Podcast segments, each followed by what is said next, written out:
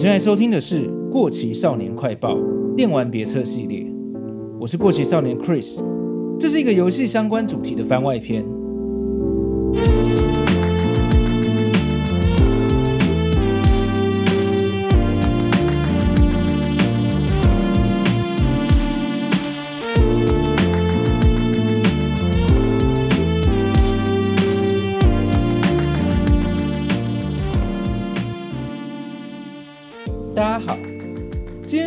是电玩别册系列，但这一次我并没有要跟大家介绍游戏，我想要来聊一下电玩展相关的话题。每年的九月就是东京电玩展举办的日子，算一算时间，今年的东京电玩展就在这个周末要开始。我自己是从很小的时候，大概国高中的时候，在一些很古早的电视上播出的电玩节目，像是《电玩快打》跟《电玩大观园》，可能已经没什么人听过了吧。因为这些节目的介绍，我才知道东京电玩展这个展览的。当时的节目主持人像是小贤或是天心，能够以媒体的身份到现场参观，拍摄给我们看新的主机资讯或是最新的游戏画面等等。那是个连台北国际电玩展都还不存在的年代。那时候世贸只有所谓的电脑展、多媒体展，里面会有一区有卖游戏的摊位而已。一直到二零零三年开始，才有现在这样独立的台北国际电玩展。所以小时候在电玩节目上看到这么盛大的游戏展，只觉得这是国外才会有的大展览。没有想到后来我竟然有机会到东京电玩展的现场，甚至在会场里面展出自己参与制作的游戏。今天这一集就跟大家来聊一下我两次参加东京电玩展独立游戏区的经验，顺便分享一下，如果有机会去现场的话。不管你是去朝圣或是去展出，可以怎么样安排行程跟住宿？那我们就开始吧。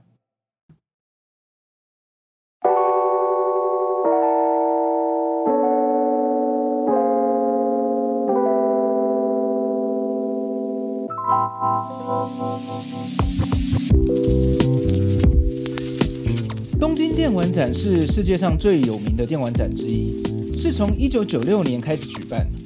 地点一直都在日本千叶县的木张展览馆。这个展览场的规模非常非常的大，而且它不只有一栋。整个展览馆分为两个建筑物，主要的展览厅一到八是最大一栋，另外还有展览厅九到十一是另外独立的一栋。如果我的印象没有错的话，它一个展览厅就已经比世贸一馆大了吧？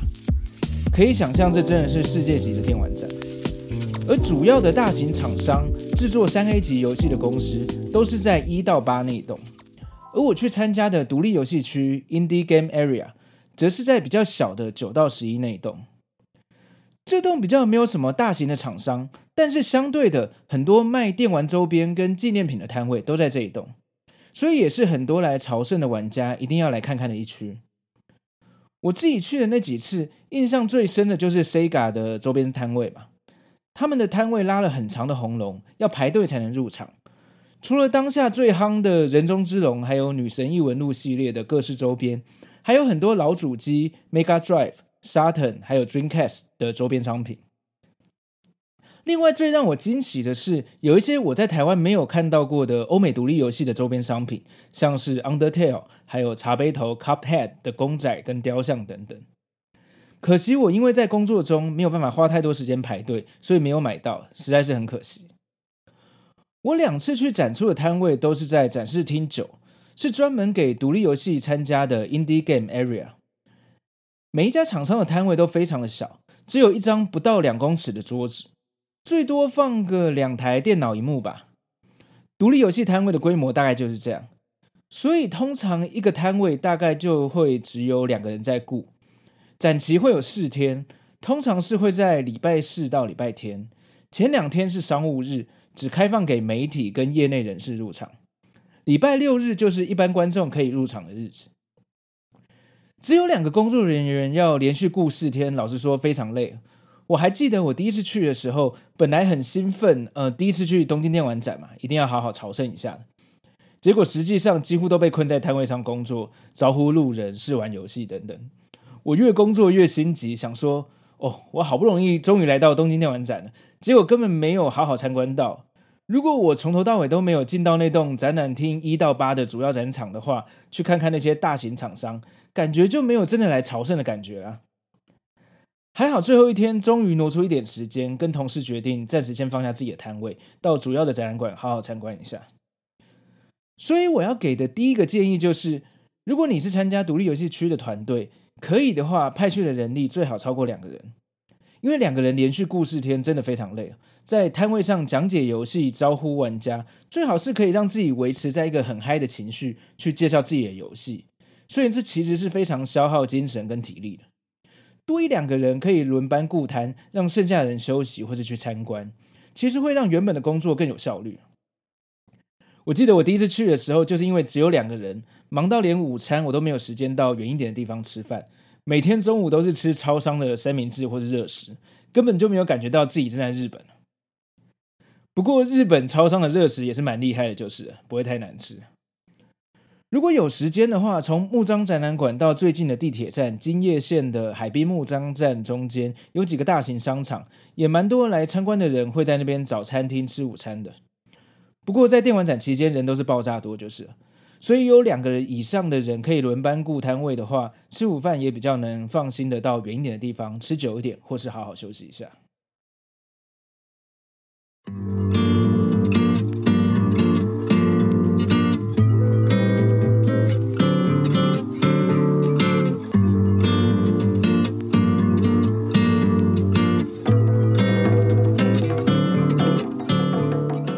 第二个我要给参展的人的建议是关于住宿的选择。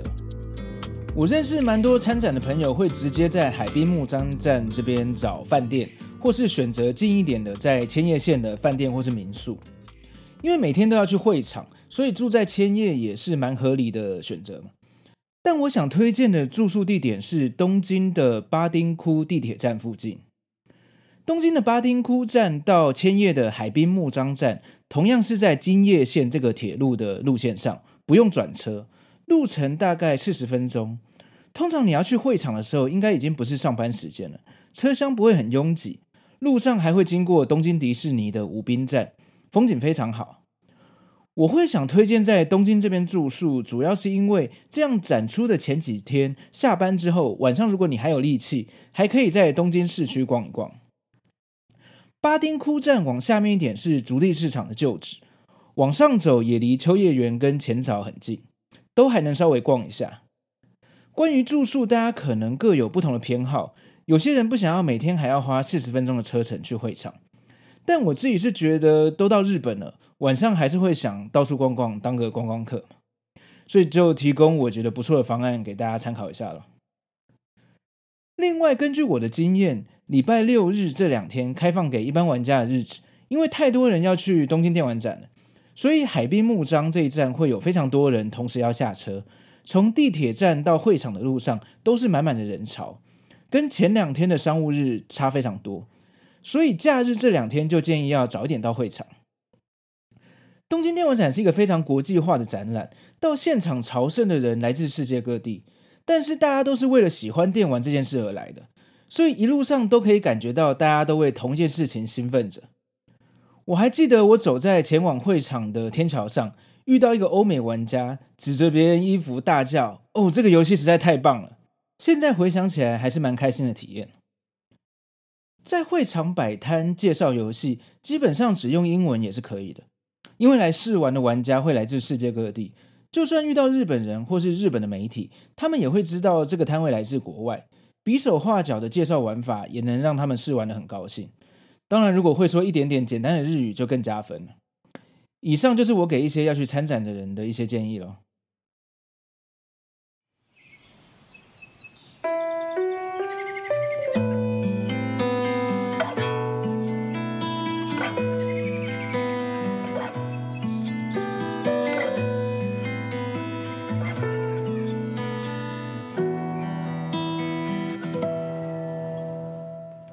你是单纯以一个玩家的身份去现场朝圣的话，我这边有几个建议。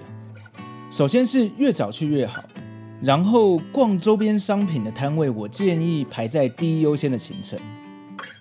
会从台湾跑到东京电玩展朝圣，我想一定是对游戏超级有爱、超级有狂热吧。那应该会对喜欢的游戏周边很有兴趣。更不用说有很多商品都是限量或是会场限定，那都是有超级多人在排队。